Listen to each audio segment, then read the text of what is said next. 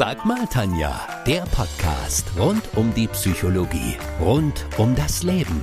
Bekannt durch Antenne 1 Neckarburg Rock und Pop.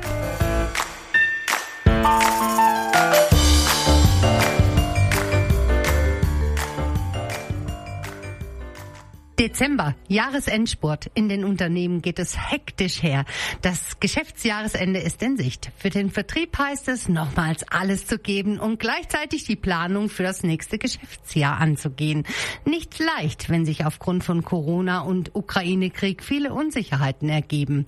Mein heutiger Talkgast ist der Rottweiler Vertriebsprofi Olaf Schild. Mit ihm rede ich heute darüber, ob und wie sich der Vertriebler auf die Zukunft einstellen und ändern muss. Ich bin die Tanja Köhler, eure Antenne 1, Neckarburg Rock und Pop Psychologin. Erst Corona, jetzt die Ukraine-Krise. Auf viele Branchen wurde und wird auch weiterhin geschaut und finanzielle Unterstützung gegeben. Und auch spezielle Berufsgruppen sind im Fokus dieser monetären Aufmerksamkeit. Niemand aber hat die Menschen auf dem Pin, die ihr Geld mit dem Verkauf von Maschinen, Dienstleistungen, Waren, Güter und so weiter verdienen. Die meisten Vertriebler haben sogenannte variable Gehaltsanteile. Das heißt, dass ein bestimmter Teil ihres Einkommens direkt davon abhängt, ob sie viel viel verkaufen. Vor welchen speziellen Herausforderungen Vertriebler heute stehen und wie sie sich in Zukunft aufstellen müssen, darüber rede ich mit Olaf Schild aus Rottweil. Er ist selbst viele Jahre im Vertrieb gewesen und gibt nun sein Wissen an andere weiter. Hallo Olaf, schön, dass du da bist. Hallo Tanja, herzlichen Dank für die Einladung hier zu deiner wundervollen Sendung. Ich freue mich sehr. Du bist Trainer, Coach und Vortragsredner. Du verfügst über mehr als 20 Jahre Erfahrungen im Vertrieb und als Führungskraft in unterschiedlichen Industriezweigen. Dein Podcast Wachstumsbooster hat über 100.000 Hörer. Wer noch ist Olaf Schild in 20 Sekunden?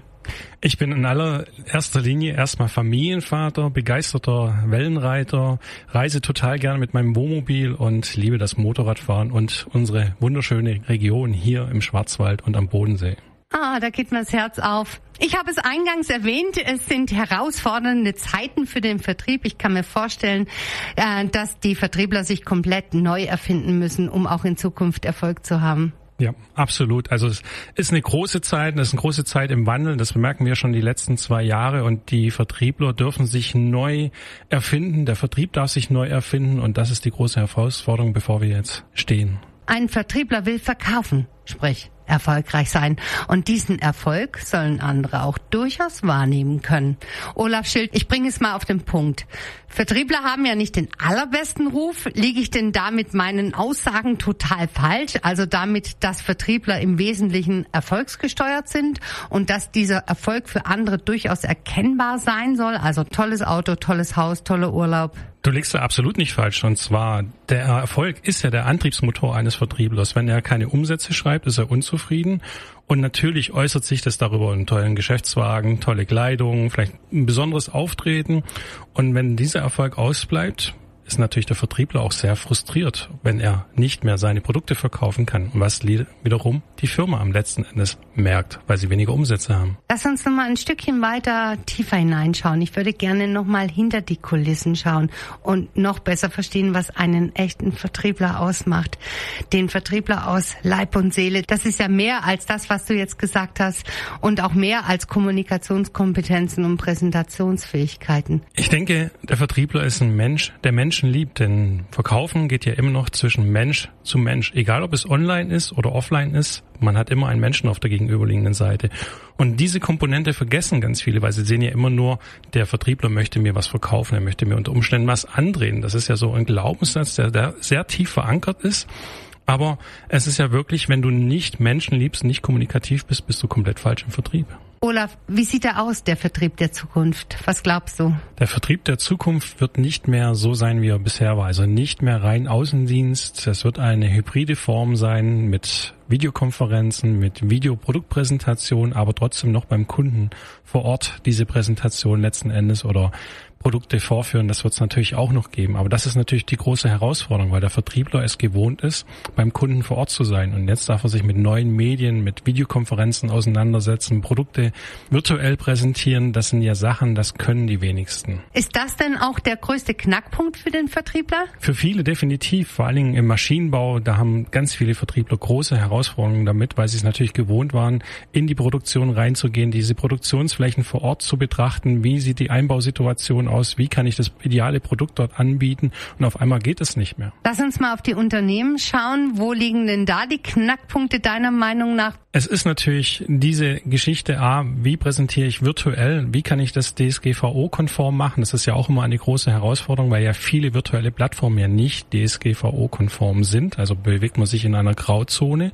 Und auf der anderen Seite möchte ich ja, dass mein Außendienstler rausgeht. Aber es geht ja nicht mehr so in diesem Maße, wie es die Jahre zuvor ging. Durch die Covid-Situation, durch diese Kriegssituation, wo er vorherrscht, können die Vertriebler ja gar nicht mehr so reisen oder die Firmen möchten es gar nicht mehr so, dass die Vertriebler rausgehen zum Kunden direkt vor Ort, weil natürlich auch ein Risiko immer für die Firma besteht. Und Sie auch gespürt haben, dass man da jede Menge Kohle sparen kann, oder? Absolut. Vertrieb ist ja ein sehr kostenintensiver Punkt. Und es haben natürlich auch viele festgestellt, die Kosten gehen runter und ich spare sehr viel Geld. Welche sind deiner Meinung nach die wichtigsten Stellschrauben? Es ist immer noch der Mensch. Ich sag, auch in digitalen Zeiten, auch in virtuellen Zeiten ist einfach der Erfolgsfaktor im Vertrieb der Mensch und das wird auch so sein, denn wir kaufen von Menschen die Produkte. Da steht immer ein Mensch dahinter, der dieses Produkt entwickelt hat und es steht ein Mensch dahinter, der dieses Produkt an den Menschen bringt, der es dann wiederum einsetzt. Und da gilt es natürlich, diesen Menschen so fit zu machen, dass er wirklich mit der neuen Technik, mit diesen neuen Situationen vorankommt, klarkommt und das sicher präsentieren kann. Zum Schluss habe ich dir noch ein Zitat mitgebracht und ich bin gespannt, welche Gedanken du dazu hast. Bereit? Ja. Das Zitat stammt von Mario Andretti, einem amerikanischen Rennfahrer. Der hat gesagt, wenn Sie alles unter Kontrolle haben, sind Sie nicht schnell genug.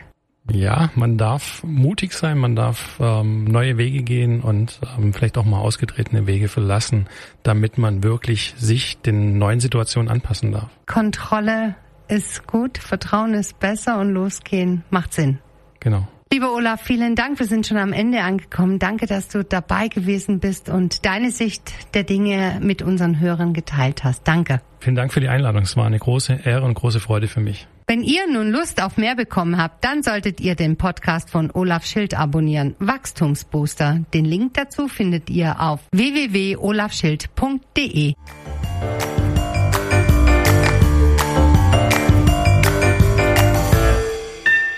Das war Sag mal Tanja, der Podcast rund um die Psychologie, rund um das Leben. Bekannt durch Antenne 1 Neckarburg, Rock und Pop.